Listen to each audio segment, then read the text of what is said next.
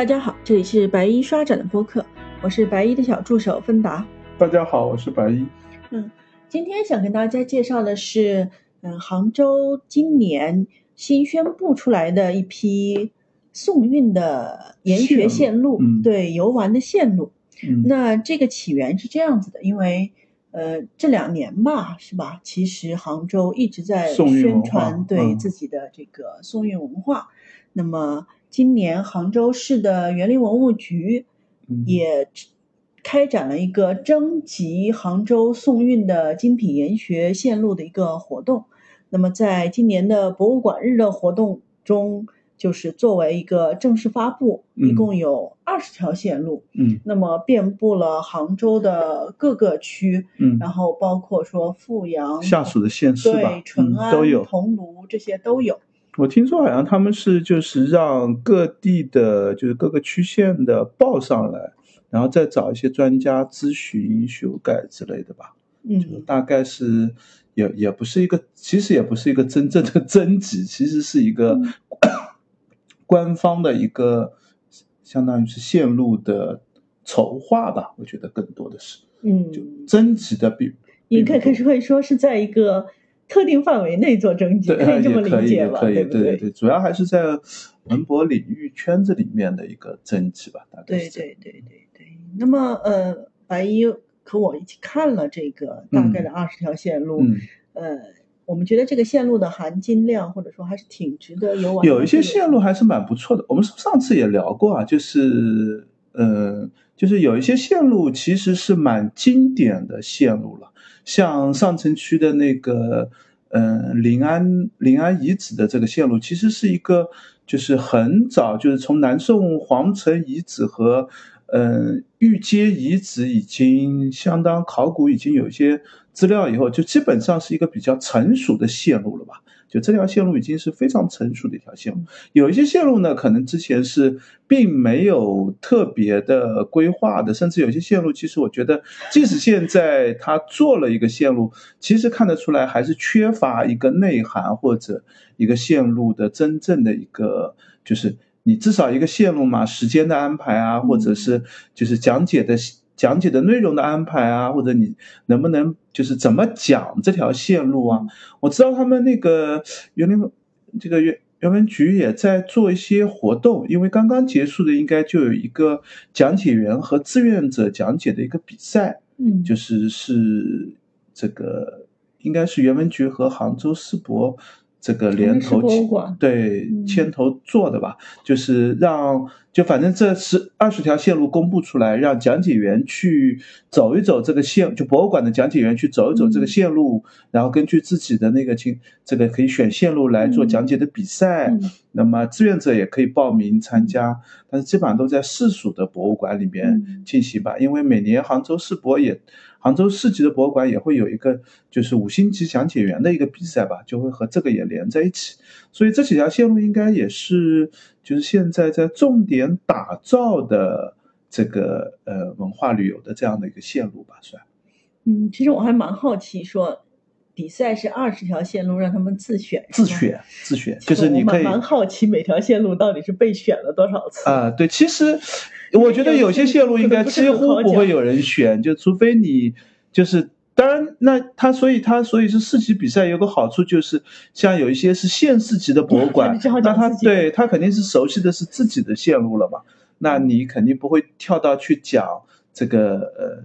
城区的线路，那城区的的博物馆也恐怕也是一样，就是这个大家还会有一些分类的选择吧。但是这几条线路讲的难度是差别非常大的，有些线路是非常好讲的，有些线路是非常难讲的。应该是就有的线路是很成熟的，因为它主要还是按区块来来来分担嘛。嗯，那这二十条线路我们就不一一介绍了，嗯因为大家搜一下那个呃叫杭州就是松韵精品研研学线路，，对，能搜到非常多的报道，也有具体的这个清单和地图都有。嗯，嗯是。那我们就先呃先把之前的几个就是头三名我们看了一下，正好头三名我们都聊过，对对对对对，我们也介绍一下。那第一名呢，就是这个上城区的凤山怀古，嗯，这个主要依托的是凤凰山，对就是就是在凤凰山沿，就是它叫凤山怀古嘛，就是凤凤凰山区域的这一些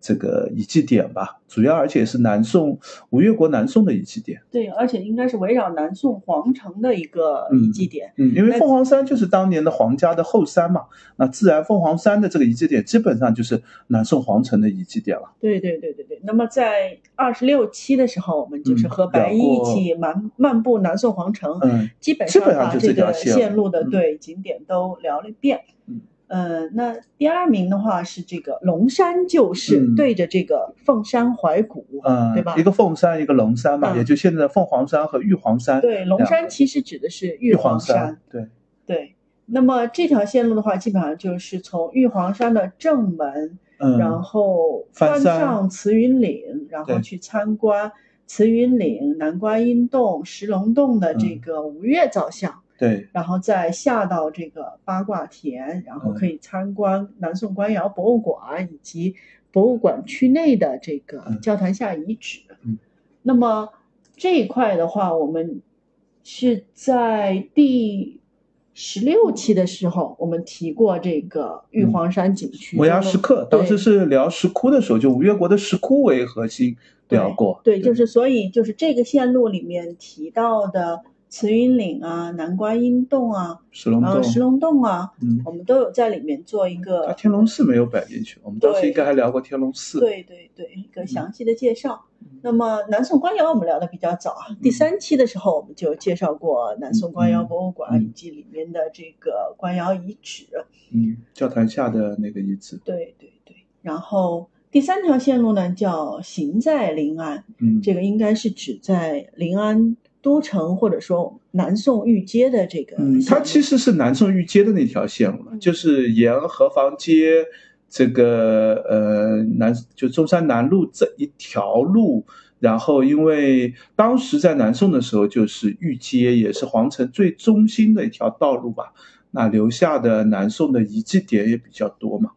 嗯，所以这个基本上就是沿着南宋御街嗯，从沿观巷北往南对，走它是从北往南走，嗯，就从我们聊的正好反过来。对我一般我们走的更多的是从南往北走，嗯因为从南往北走呢，正好是大概是沿着时间线索走，因为你看它最后是梵天寺金床嘛，嗯那梵天寺正好是吴越国的嘛，啊那你就从吴越国一路就走过南宋的南宋的各个遗迹，然后最后走到。这个呃，嗯御街的头上已经进入现代，叫嗯湖心徐堂也已经是明清了，嗯再到再后面就进入现代，就有点从古到今的这样一个感觉。这样倒过来走呢，就反过来了。当然也可以，没对这没有什么限定。那么这个在我们第二十七期的播客里面，就是和白衣一起漫步南宋御街，嗯，我们介绍的基本上也跟它是蛮多，大部分嗯都是重合的对一个对对介绍。嗯那么这三条线路的话，基本上都是这三条是半算天的一个行程。对，就行在里面可能会短一点吧，嗯。就小半天，大概嗯。两个多小时能走掉。然后玉皇山那个稍微玉皇山长一点因为玉皇山要爬山，那嗯。个位置也分散一点，然后大概是大半天的行程吧，就一天半天的话有点赶嗯，然后凤山差不多就是半天，就差不多都这几它的线路，我觉得它最初的设计可能就是一个半天的线路，当然最终可能有的线路略长一点，有的线路略短一点吧，大概是这样。嗯。那么接下来我们也会除了这三条以外，比如说今天我们也会挑选一条，嗯，我们觉得还挺值得走的线路，再聊一聊，再推荐给大家。嗯，那么其实应该不止这三条吧，我们聊过的应该还有吧。像那个呃那个调西那个余杭区的径山寺，当然它后面还有径山寺，再往前面去了那个南山照相平，那个那个余姚的那个南南山照相。对对对对对，我们可能只超过了聊了径山寺的这个点。对对对，并没有完全的线路式的这样聊过。对对对，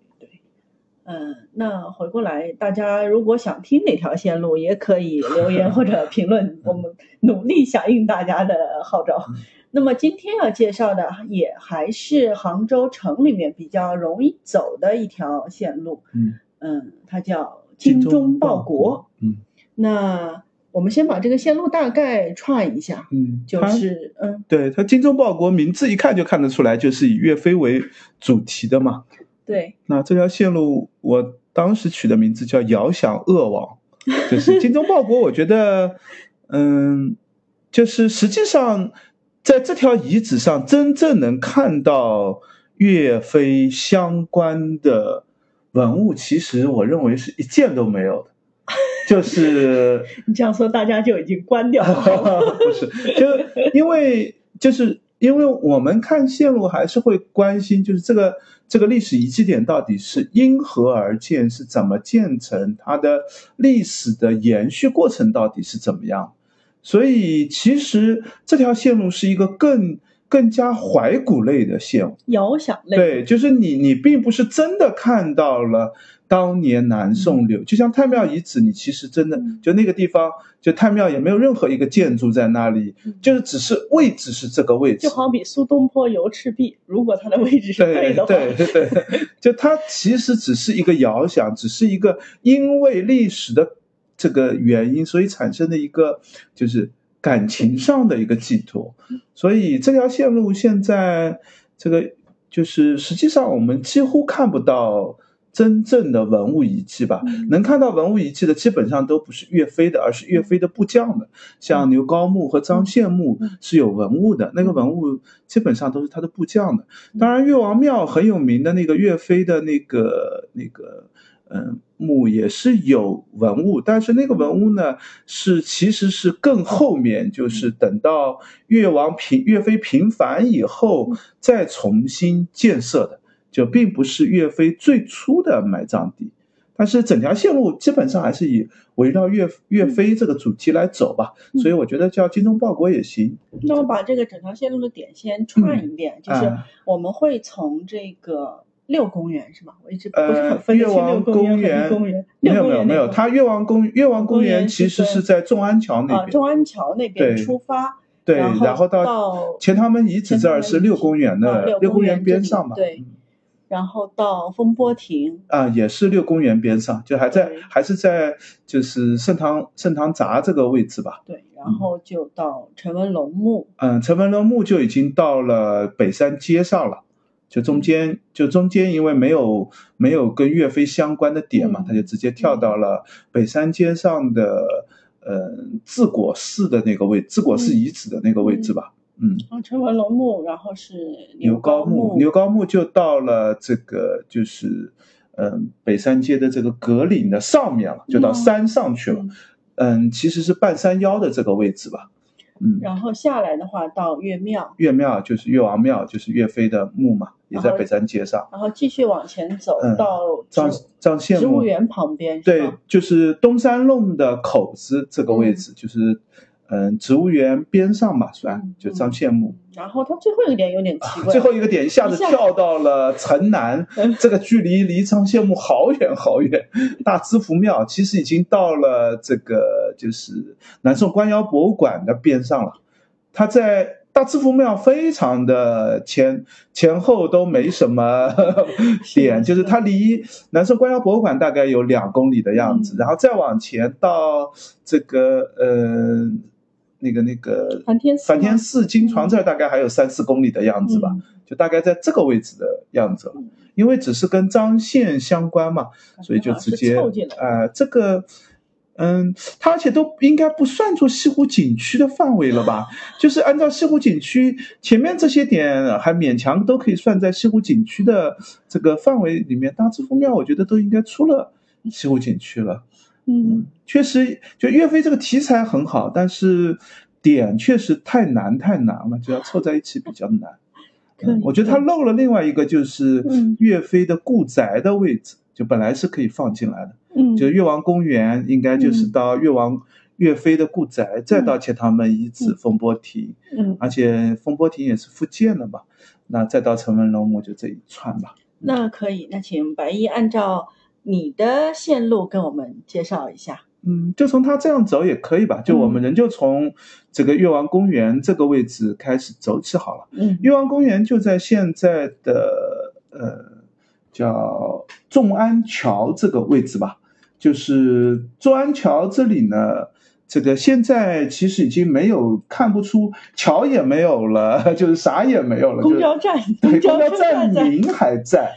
就是这就是杭州怀古当中，我觉得就是一个特别有趣的一个现象吧，都可以认为。地名还在，对，就地名保留的会比较多，但是真正的遗迹是已经早就已经不在那个位置上了。那中安桥这个位置呢，嗯，比较重要的一个点，就是因为这是南宋时候非常核心的一个点，非常核心的一个位置。那当然，众安桥这座桥大概在清代后期的时候，这个桥就已经被拆了。那么我们可能认为，从南宋到这个呃清代左右呢，这个桥可能大概的位置还是基本上在这个地方的。但是在南宋的时候，众安桥是特别特别热闹的一个位置，就是沿御街从这个太庙走过来，呃，众安桥大概是这一条路上，当时世俗生活当中最最繁华、最最热闹的一个位置。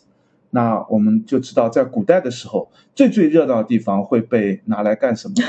就会拿来作为刑场的使用。就是斩首示众的地方，就会放在这个位置。中安桥这个位置，或者现在越王公园会设在那里，很大一个原因就是当年在清代的时候，这里是有一个越王庙的，这个是越王老庙。现在我们一般讲的越王庙，都是北山路那是个岳坟的那个越王庙，就是以岳飞的墓。衣冠冢的墓葬为啊，也不能叫衣冠冢啊，就是我这个遗骨的这个埋葬地吧，大概可以这样说，就是那边为这个点祭祀岳飞的这样的一个地方叫岳岳庙。但是实际上在清代的时候，嗯，岳庙是在中安桥的边上的，现在的那边是儿童公呃，叫什么儿保吧，还是就是反正是医院的那个位置嘛，是在那个位置的。那嗯，为什么在那边呢？因为按照就是清代人的考证，就认为岳云和张宪就是被杀在众安桥这个位置上的。那因此呢，就认为当时就认为岳飞也被处死在大理寺里面嘛。那大理寺在哪里呢？大理寺也曾经是在这片区域周围吧。那因此清代就把岳王庙放到了那个位置。但是这完全就产生了一个这个错误吧，我们可以说，就是这个，呃，就实际上根本就岳岳飞肯定不是死在那里，那呃南宋时候的人大概如果要去纪念岳飞，大概也不在这个位置上，而且特别是在这个岳当时清代的这个岳王庙里面呢，还有一个号称的银瓶井，就是岳飞的女儿投井身亡。就是那也肯定不在那个位置。就清代人呢，这个做了很多古迹的复古的这个点，立了很多复古碑，往往都失于考证，就是不太会做的特别细致。我们现在基本上都会把清代的这些点就重新做做做一个讨论，就发现根本就没有相关。但是因为清代的延续性嘛，所以现在呃越王。公园大概就是现在娃哈哈美食城边上吧，就富宝旁边。啊啊，富宝，对对对，富宝边上，就是富宝，就是当年的越清代的越王庙的那个遗址的这个位置。哦，就是后来就建了富宝的这个医院。那当然中间还有一个经历小学，就这个过程比较比较复杂，就是先建小学，后来改建成富宝医院。就现在就是娃哈哈美食城，就是这个地方边上很小的一个公园吧，就你基本上都看。场吗？感觉更像是。对，更像是一个停车场，而不像公园了。那这个点呢，就是真正和岳飞相关的，是因为当年的岳云和张宪应该就被杀在这里。那为什么被杀在这里呢？因为在越王公园，现在这条路应该叫越王路吧？就是晚山路吗？呃，不没有，就是这边的这条路，就是呃，靠西西边一点是晚沙路，靠东边一点就是越王路，就是娃哈哈美食城左右两边的两条路吧。就是越王路，就是之所以叫越王路，就是因为越王庙在这里嘛。那呃，越王庙晚沙路大概再往西一点，那个位置可能就是当时南宋时候的北瓦。就是当时南宋城里面有两个著名的瓦子，所谓的南瓦和北瓦。瓦子，瓦子就是娱乐性的场所，吃饭喝酒，这个歌妓唱啊，勾栏瓦舍那个瓦子，就是就是这个位置就是北瓦的所在。那也因为北瓦在这儿，估计就是在北瓦门口吧，大概就是当年的这个这个刑场的地方。那因此，这条精忠报国的线路就由此开始走吧。然后开始走以后，就基本上可以沿着庆春路一路往靠西湖的方向往西走。那走到延安路的路口这里，现在应该是嘉里中心。嗯，当年这个位置，在这个延安路的这个天桥上，大概你一眼看到嘉里中心和延安路。靠东边一点的这一片米兰花园酒店啊，什么这一片地方呢？当年应该就是三个重要的这个将军的住宅，这个韩世忠的宅子、岳飞的宅子、刘光世的宅子，三家宅子就是连排的在这里。那按照后来的这个嗯叙述来看，似乎应该最西边的是刘光世的宅子。中间大概是这个韩世忠的宅子，最东边应该是岳飞的宅子，呃，因为韩刘光世的宅子后来就被拿去建景陵宫了。我们上次在聊御街的时候聊到过，这个就是从御街最主要起到的功能就是从太庙到景灵宫两个既是宋代皇帝的地方。那韩世忠的宅子捐出来以后，就拿去建景灵宫了，然后。啊不，刘光世的宅子拿去建景灵宫了。后来景灵宫扩建的时候，就把韩世忠的宅子纳进来作为扩建。而岳飞的宅子呢，去是拿去建这个叫嗯官官办的学府，就是官学。那因此就是可能位置上大概就应该是从西到东的这样的一个布局吧。那恐怕现在啊，这里是儿保的这一片嘛，就是嗯。这个延安路往东，尔保还有对竹竿巷，就是就这一片，就大概儿保或者是儿保略微往西边一点吧，就现在米兰花园的这一块吧，就是海尔巷的核心，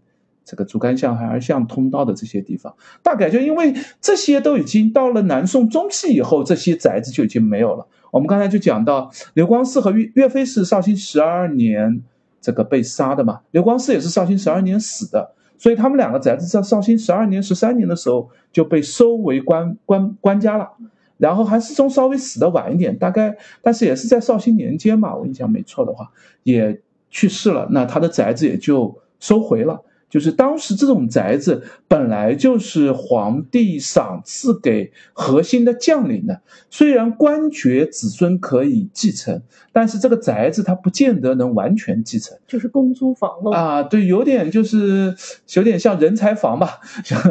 大概是这种概念的样子。就是他，你当然可以继承一部分，但是你已经不配享受这么大的一个格局了。那子孙也会主动的向官家就是交出去。那官方也会有点半强制的这样的收回，那自然这个宅子也就就收回给官家。所以到了高中中后，呃，就是南宋中后期以后，这一片已经完全和南宋初期的面貌也不一样了嘛。但是大概根据历史书的记录，我们可以知道，走到这儿，大概你能看到的就是当年岳飞的宅子就在这儿了。所以现在就是没有任何的没有任何的对，完全看不出来，因为现在能看到的遗留连。明清的遗留都非常非常少。现在我们能定它的位置，最主要的就是在，呃，就是延安路和庆春路的交叉口，这里有一栋房子叫红楼，现在是作为城市建设陈列馆在使用的。这个在民国的时候是当时的，嗯，就是政府的部门的建这个房子吧，就是好像设的是这个法院还是跟法院相关的这个一个部。这个官署的部门就在这里。那根据历史的记录，大概这个房子的位置应该一直是从南宋沿用到民国，都是作为政府部门的这个这样的使用的。那从而就可以知道，这个宅子很可能就是因为就是他们三家的这个嗯将军宅被收回来以后挪作官用，然后慢慢的官府的部署就会在这里设立，就有这样的一个定位吧。从而我们就知道啊，这条。这个大体就在这个位置上，那我们需要继续往西走，继续往西走，按照现在的线路设置，就是走到这个钱塘门遗址。钱塘门遗址呢，是在环城西路和这个庆春路的交叉口的位置上。嗯，不能看百度，百度上是有一个古钱塘门，这个钱塘门呢不是钱塘门的遗址，但是那里有一个门坐在对，那里是有一个现代的复原的。这个哎，其实也不叫现代佛，就现代立了一块碑，上面写着“古钱塘门”，还有半个城墙，哎，我一点点一点点，那个城墙也是现代做的，就是跟古代的城墙完全没有关系。但是实际上，这个这个位置不应该立在这儿，因为钱塘门这个是在这个大概两千两千二零一零年左右吧，还是零八零七零八年的时候，当时把杭州城的很多城门都去立了这个。这样的一个遗迹碑吧，算可以认为。但是有一些城门，我们已经不知道它准确位置。那你可以在交通方便的地方，就这个位置为什么立在这儿呢？因为它就在庆春路的最最头上，就是环城西路的交界口的这个位置，就立在这儿了。但是钱塘门是一个经过考古知道准确位置的遗址的地方，那你就不该立在这儿嘛？你应该放到它的。这个考古遗址发掘的地方去嘛，实际上要更靠湖边一点，大概在现在就就在就这个位置应该在哪里呢？嗯，现在那边有一个很著名的这个茶楼，就是湖畔湖畔居嘛，湖畔居和百度上的这个古钱塘门这条连线的中间的这个位置，大概在这个地方，就是在其实是在六公园里面了啊。现在去看呢，是看到是有一个复建的保护亭的。就是地表已经开挖到南宋的地层，然后下面的青砖就是钱塘钱塘门当时的这个砖已经剥离出来，然后这个门的位置，因为城门是比较容易找的，城门是有专门的一个通行道，两边是有这个城墙的这个立城墙的这个遗迹的，那中间却是一个中空的一个通道，那一一旦找到就很容易辨识，它跟城墙是完全不一样的，所以这个位置是比较容易确定的。那呃，所以钱塘门的遗迹就在这里，这个位置放在这里，其实跟嗯岳飞要说相关也没什么相关，因为它不是 它跟岳飞有什么关系呢？但是它确实也跟岳飞很有关系，为什么呢？因为对于岳飞到底葬在哪里？现在岳庙里面、岳坟里面所葬的这个遗骨到底是正确与否？我们清代设立的岳庙到底对不对？全靠钱塘门的这个位置来确定。因为按照南宋史书的这个记录，就是当年岳飞是被赐死在。这个嗯，大理寺的后花园，后花园里面有一个亭子叫风波亭，应该大家都很熟悉的。这个了解岳飞就会听说这样的故事。那大理寺在哪里呢？大理寺就在钱塘门里面。然后岳飞被刺死，就被刺死以后，有的说是被这个自己喝毒酒而死，有的是说被这个衙狱这个拉手臂，就是硬拉这个处死的。但是反正他死了以后呢，就就地就埋掉了。他的尸骨就本来就应该埋在大理寺，随便找个地方就埋掉的。但是大理寺当时是有一个这个嗯叫什么呢？一个狱卒或者是一个这个当时的一个嗯觉得工作人员啊，对对对，特别特别这个嗯敬仰岳飞，然后他就把岳飞的尸骨从这个所埋的地方，据史书上说法是越钱塘门而出。就是翻出钱塘门，翻出钱塘门，那从而我们就知道，哎，按照这样的记录的话，风波亭应该就在离钱塘门不远。然后他说，在埋在了一个九曲九曲桥下，找了一个这个荒地就埋掉了。那后来岳飞平反以后呢，他已经去世了，但是他的他把这个事儿呢告诉了他的子孙，就是儿子。然后因为根据他的。跟儿子就是后来找了他的儿子，然后去找到当年他埋岳飞的那个尸骨，然后把这个岳飞的尸骨迁移放到了现在岳坟的这个地方。所以，我们讲这个岳王庙里面的岳坟，应该是这个呃所谓的南宋孝宗朝以后，岳飞平反以后才设立的一个位置，并不是岳飞真正去世的这样的一个地方吧。那这是钱塘门的重要意义吧？那我们就知道啊，钱塘门这个地方既标定了我大理寺风波亭应该可能离它不远。另外一个呢，就是岳飞的尸骨最早的埋葬地那个九曲河下的那个地方，也应该离它不远。而这两个地方呢，恰恰是我们这条线路当中最为关注的两个地方，就是到底风波亭在哪里，岳飞的这个出葬地在哪里？现在这条线路上其实都没有点啊。这条线路上虽然现在写了一个风波亭，这个风波亭呢，现在是在嗯。这个那边有一站叫公交车站，叫嗯钱塘门外，就是这个公交站名就知道它应该是钱塘门外了嘛。那钱塘门外再往湖边去一点点，那里面就有一个复建的亭子，就叫风波亭。现在的风波亭就在这儿。那实际上呢，真实的风波亭呢，应该跟它是没有任何的关系的。就这个位置已经在。嗯，环城西路的外面了。那环城西路我们知道是从城墙改建过来的，就是原来环城西路所在的位置就应该是城墙。如果风波亭真的在城墙外面呢，那那个狱卒自然也不叫不用越钱塘门而出了，就他本身就在钱塘城外了，我还要翻钱塘城门，再翻进去，再翻出来，这做做这事儿干嘛呢？所以当年的风波亭肯定不在这个位置。当年的风波亭大概在哪里呢？当年的风波亭应该就在马路的对面，现在教场路的这一块，就大概在这个地方。这个地方，嗯，为什么大概在这个地方呢？或者说，应该就在望湖宾馆的这一片地方。为什么在这片地方呢？因为在这儿有一个很有趣的一个地形的地方，就是小车桥的这个车站，呃，边上就有一块。这这儿很有趣的一个地形，就是有一个三角形的地段。现在是杭州海华大酒店了，就是正在就在小车桥的边上，这里这个很奇怪的有一个三条路交汇形成一个三角形的这样一个空间。这个空间一直，我估计可能从南宋的时候，这个空间大致就有了。当然那个时候呢，不是路，而是河。在这个地方，现在小车桥的这条路应该都叫武林路啊，就是武林路到这儿分叉成两条路了。那这两条路呢，这个呃，就是当年呢，应该是有两两条河，河边上是桥。这个小车桥，这个应该上次我们也聊过，小车桥，小车桥为什么叫小车桥？因为另外还有一座桥叫车桥。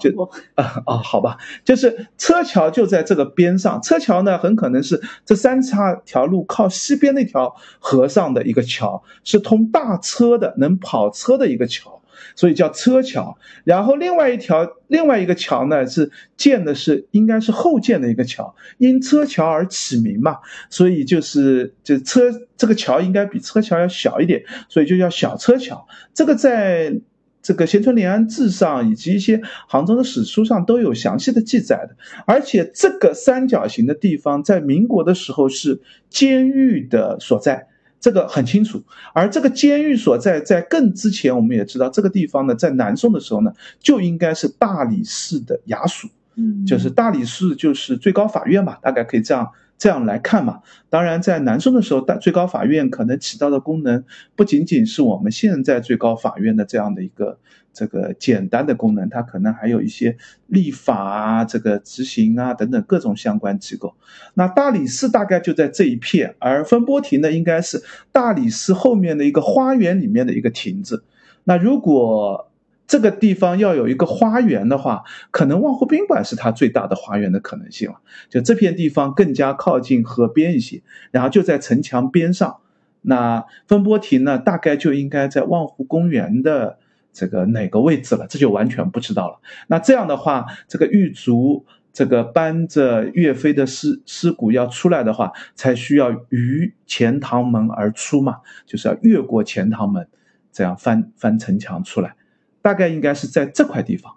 那现在因为新建了这个风波亭，还把当年我们刚才聊到在众安桥那边的清代的这个呃岳岳庙里面的银瓶井也搬到了这里来，就是银瓶井和当时立银瓶井的一块碑也放在了这个边上。那这个银瓶井呢，这个呃是清代人。完全想象出来的说，因为史书当中有说，这个岳飞遇害以后呢，他的女儿这个银嫔觉得很冤，去找高宗告状，然后高宗高宗没有收他的状子，然后他就跳井身亡。在宋代的时候，就是一个烈女的故事吧，孝女的故事吧。那我们如果想象一下，回到宋代，这个。岳飞已经被杀了，他的宅子也被收回了。银瓶多半已经不住在现在这个嘉里中心的那个越王的宅子里，他要去找高宗告状呢，他也不可能是，他得去哪里找高宗呢？恐怕去得找德寿。这个德啊，当然那时候还没有德寿宫，应该是找到这个呃南宋皇城的那个城门口去找高宗告状。如果要告状不成投井而亡呢，恐怕投井的也不会投在这里，应该投到这个我们之前聊过南宋遗址的这个 这个立正门或者和宁门那边，应该立正门可能性更大，也就是梵天寺那边呢，这个当时的这个官员进皇城的这个城门吧。如果要真要投井，应该投到那边去，而不会既不会投到这里的。风波亭来也不会投到众安桥的那个清代的这个岳庙，但清代人呢就在这个岳王路那边的岳庙呢就建了一个银瓶井来纪念他。现在这个银瓶井呢，因为古物还在，就清代的那个银瓶井还在，现在就放在了风波亭这儿。大家有兴趣的话也可以去看一眼，就是上面的篆书的，然后边上还有一个立碑，讲述了这个这个银瓶井的这个事迹吧，大概是这样。那这里相当于我们看到的都是跟岳飞去世之前相关，特别是去世相关的这些遗迹点。然后我们就要一路往北山路走过去了，去走到陈文龙墓。陈文龙呢是南宋末年的一个人，就是这个南宋末年的时候的一个嗯。抗元的将领吧，他现在葬呢，葬在北山路的这边，应该是宝清别墅的后面吧，或者说西湖博览会博物馆不到的位置。就这里正好有一个有一条路叫格岭路，这个格岭路这儿有一个往山上走的那个小路，这条小路呢，一可以一直可以走到抱朴道院。然后这条路我们待会儿也会聊一下，这条路也是非常重要的一条道路，也是有指示性信息的。然后在北山街上，嗯，稍微靠东边一点进格岭路的这条小路呢，这条这边呢其实是有一个遗迹的，就自果寺的遗迹，就南宋时候的自果寺就在这个位置。然后陈文龙的墓呢就在自果寺的。这个呃门口的边上嘛，因为那个治国寺大概就从这个位置可以一路上山走，就是治国寺的所在。然后嗯，陈文龙是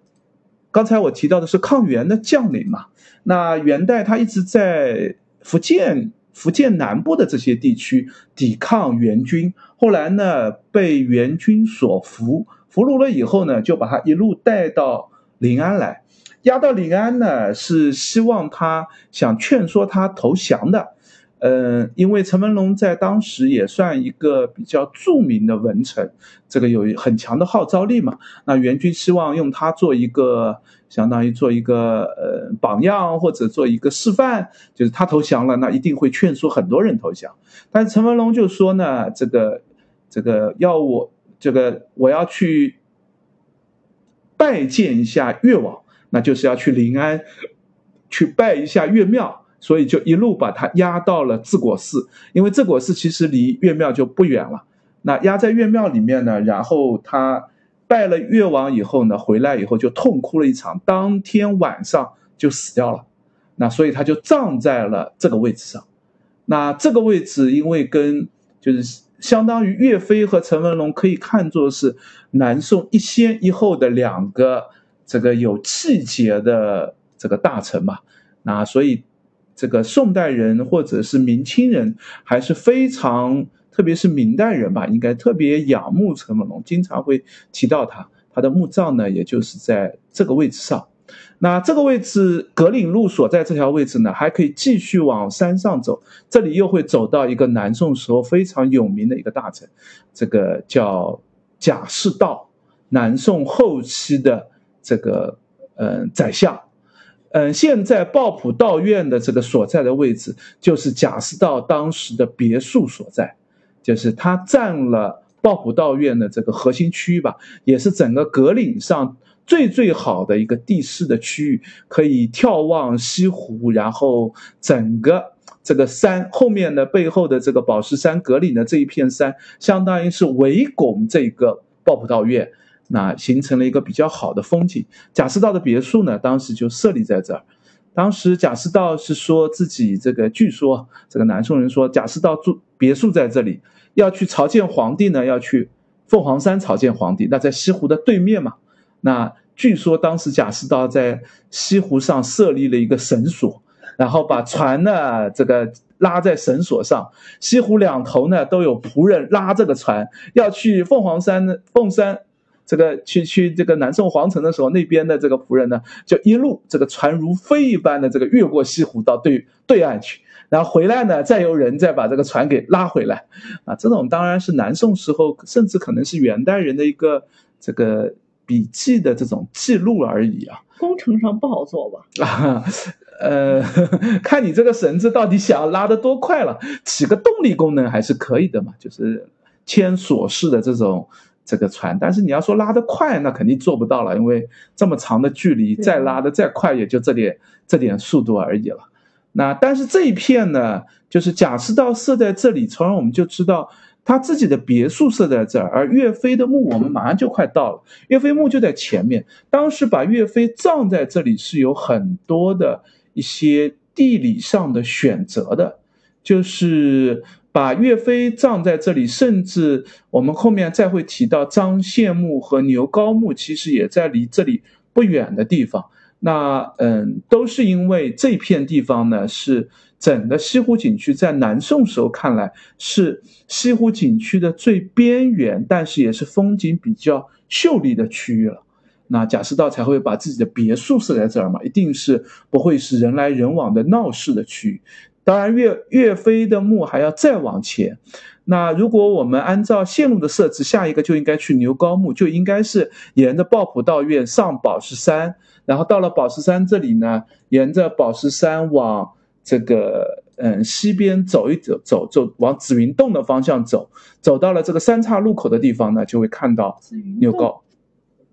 哦，紫云牛高墓就在紫云洞的边上，就是就是牛高墓的所在了。那牛高墓呢，也是其实是这个文革以后复建的，就是牛高墓已经非常，就首先到民国的时候，牛高墓已经非常的破败了。就说实话，这个牛高虽然在《说岳全传》里面是一个很有趣的人物，就是如果大家看《说岳全传》，一定会对牛高在其中会有很深刻的一个印象。呃，在《说岳全传》里面，牛高是一个福星。是一个这个插科打诨，给整个 这个故事起到这个趣味性的一个很重要的这样的一个角色吧。那也也说明了，就是评书类的这样的作品里面，这样的人物已经变成一个典型的角色。那史书里面的角色呢？史书里面的牛皋就要更平凡一些，他跟着岳飞平定杨墨洞庭湖的这个民族。就是这个民间起义，然后一路跟着岳飞这个作战，其实并没有特别显著的一些功绩。嗯，如果要说的话，他比较典型的作为的事情，一个是在平定杨墨这个这个起义的过程当中呢，牛皋出力还是蛮多的。另外一个呢，就是嗯，最后岳飞被陷害，就是这个嗯。秦桧和这个莫奇谢他们要陷害岳飞，希望找到岳飞所谓的谋反证据。牛皋呢，坚决是不出来作证的。那当然，岳飞手下另外一个大将王贵，就是不太有史书当中有记啊，就是《说岳全传》里面几乎就不看不到这个人了。就是他呢是举手的，就是来这个给出一些证据的。那所以牛皋呢，当时也被这个。嗯，秦桧和莫奇谢他们呢，想一就相当于作为岳飞的部将，一起打入这个牵涉出这次谋反案。但是牛皋呢，因为当时已经比较有名了，然后韩世忠呢也保护了他一下。就韩世忠在岳飞的这次被这个被被谋害的这个事件当中呢，韩世忠的角色呢就很暧昧。他呢既不能特别的去帮助岳飞，因为很可能如果他去帮的多，很可能下一个陷进去的就是他了。那另外一个呢，他也确实非常看看不平这样的事情，就是那个嗯那个著名的那个话，就是莫须有嘛。就是就是因为韩世忠去史书上呢说问的说的就是韩世忠去问这个，呃秦桧说岳飞到底有什么谋反的证据，然后秦桧支吾了半天就说莫须有，然后韩世忠就说这个莫须有三字何以服天下嘛，就凭什么？你莫须有大概这个这个意思现在也比较含糊了，应该是当时的一个语气词，大概就是也许有或许有的这样的一个说法吧，就想来有的。这样的一个说法吧，那呃，韩世忠就意思就是说，啊，你怎么能凭这样就把一个大将给杀了嘛？那所以韩世忠可见在当时是应该是特别不忿这样的事情，但是韩世忠呢已经把军权交了，那他自己呢也很尴尬，在岳飞被这个诬陷之前呢，这个张俊和岳飞呢还特地去查过韩世忠的部队，想去查韩世忠的问题。那韩世忠自然就会觉得他也受到一定的压力的，但是牛皋呢是韩世忠保护下来的一个部将，所以后来牛皋也就就是岳飞死后，牛皋就没有太大的作为吧。最后就是这个虽然也没有被陷害，但是最后就这个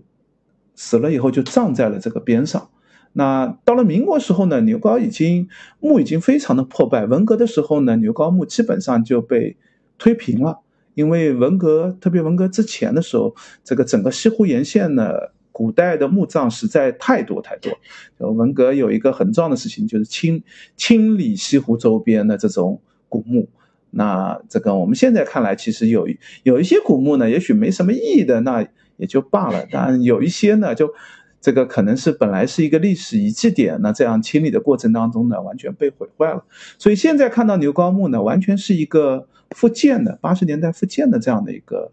这个部将墓葬嘛，但是位置就是这个位置，因为紫云洞的边上是毫无疑问的，而且那个这个墓葬的这个环绕性质还是比较明确的。然后这时候就可以沿着紫云洞这条路下山，一路走下去，就是这条路应该叫栖霞岭路吧？啊，栖霞岭路就沿着栖霞岭路一路走下去，走下去正好就是岳王庙，也就是岳坟。那这个是现在最最著名的这个这个杭州城里面跟岳飞相关的一个遗迹点了吧？里面既有岳飞的各种的这个相关介绍，这个呃岳飞的一些相关文物，比如说这个嗯，据说岳飞这个风波亭的一棵柏树。这个 当年，这个 因为岳飞死在这个风波亭边上，这个柏树变成了这个这个。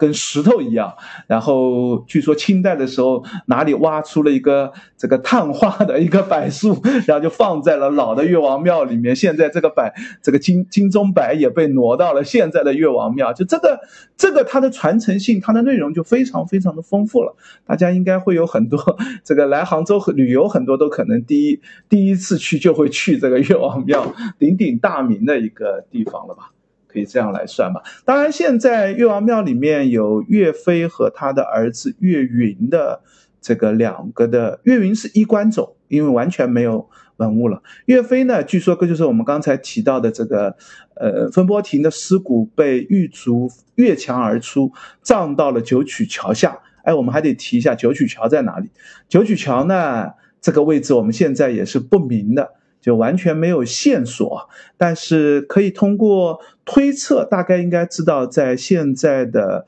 呃，那条路应该叫，呃，就是在北山路的路口，这个北山路和这个呃宝处路的交叉口这个位置，就是少现在少年宫当年的昭庆寺边上这块地方呢，现在地形发生了一个比较大的改变。这个地方，如果大家骑这个宝树路，都会觉得这里有一个巨大的下坡。就这个地方呢，当年应该是有一个水闸的，就这里还有一条河的西湖水呢，本来是可以从这里这个放水一路放下去，然后一路可以放到哪里呢？一路可以沿着宝树路放到，嗯，现在宝树路和体育场路的交叉口的这个位置，这个嗯，这个叫什么来着？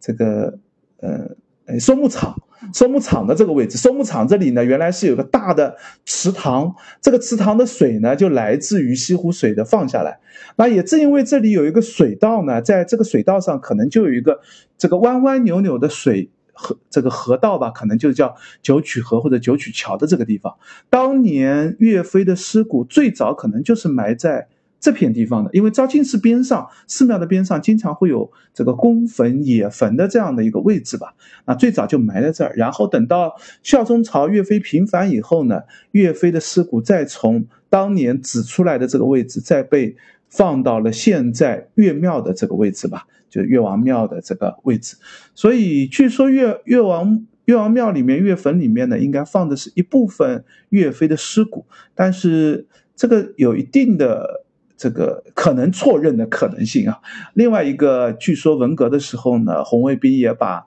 岳飞的墓给挖过，那岳飞的尸骨到底现在是怎么样个状况，也也不知道，这这都不重要，就是我们真正并不是真正去去那个文物是核心，而是以以这个怀古。啊怀古的这个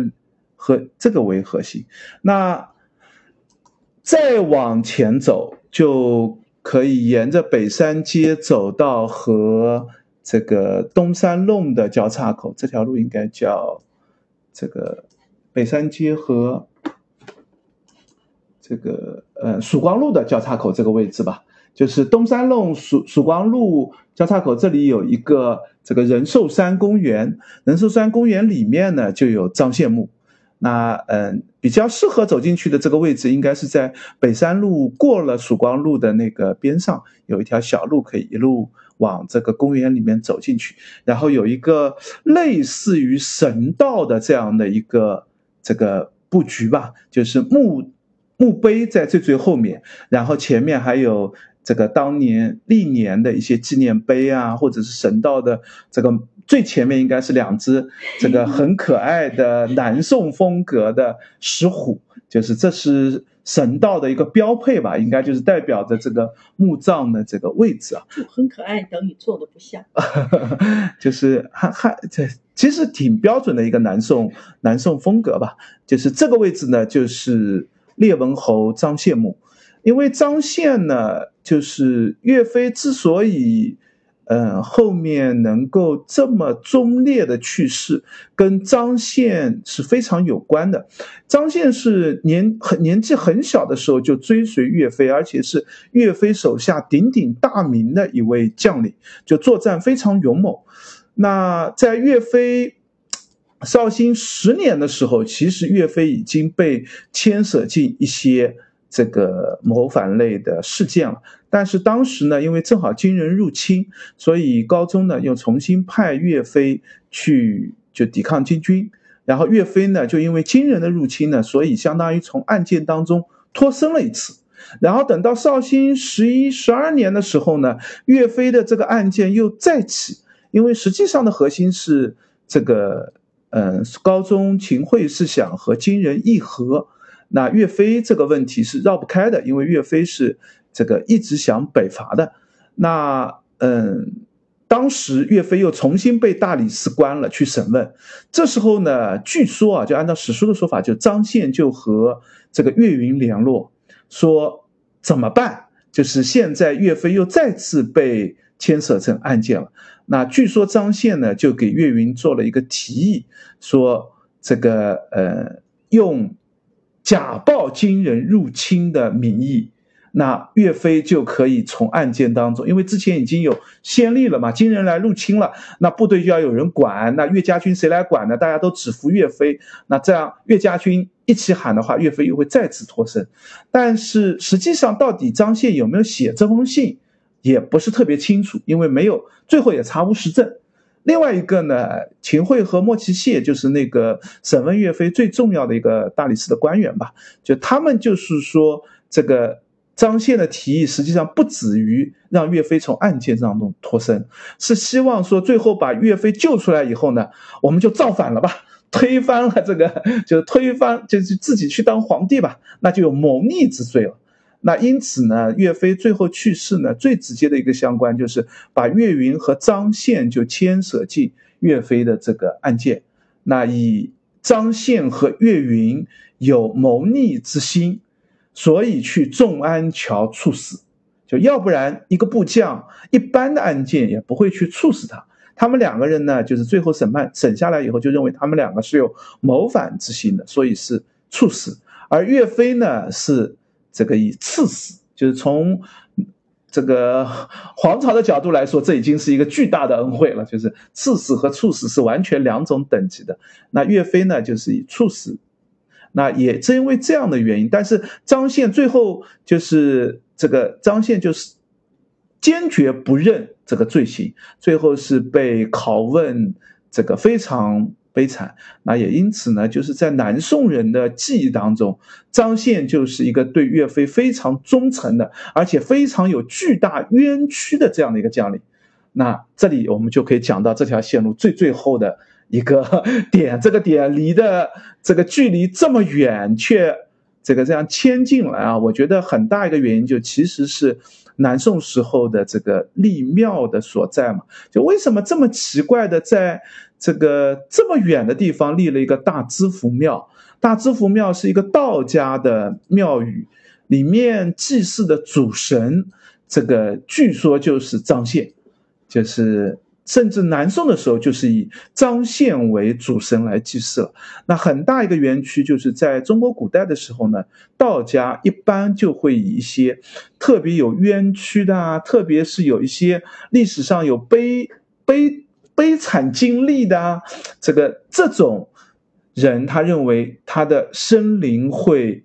就是会就是特别的这个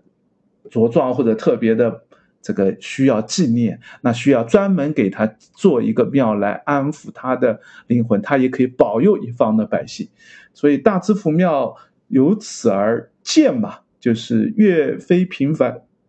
以后，张宪就大慈福庙就变成张张宪的一个祭祀庙。当然，到了现在我们去看大慈福庙，也是文革以后。重建呢，就这种庙宇，基本上在文革的时候，除非特别特别著名的庙宇，才能够保留下来。大部分的庙宇在当文革的时候，基本上都已经是改庙为普通的民宅了。那现在呢，又重新把这个庙重新建设了。现在这个庙宇里面已经不太看得到张宪太多的一些痕迹了吧？就是名义上还是张宪的。这个庙，但是里面的主神，我记忆没错的话，里面的主神现在祭祀的好像也不是张宪了，只是传说故事当中还留下了这样的一些说法吧。现在基本上是一个挺普通的一个道教的祭祀场所。最近也因为疫情的关系，我印象当中已经好久没开了，就是不知道现在有没有重新开放。因为这个庙呢，没有。没有专职的道士管理的，它就是一个民间的很普通的一个小庙。这个呃，这个当时开放的时候，也就是也没人收门票，也没人管理。你要去呢，这个大概门口有卖香的地方，自己愿意去上香，那就上个香。这个相关性，这个纪念或者活动都不多吧。好，基本上就是这个整条线路，这些些点大概也是我们现在在杭州城里面能找到的跟岳飞相关的一些，就谈得上遗迹的一些点了吧。那白衣这边游览方式的话，会建议说，我在想驾车可能也不是特别方便，不是特别方便，对这个景区北山路的，对，然后还要上这个宝石山，嗯。我更建议大家，要么就像这条线路的走法，就是从中安桥这儿走起，大概最后走下来的总距离，大知府庙不去啊，这大知府庙去的距离就太远了。大知府庙不去的话，大概走下来总距离是三四公里的样子吧。嗯，然后大概爬山会爬个一座小山。嗯，上次我走的是带着一帮小朋友走的那次，小朋友的体力也完全没问题，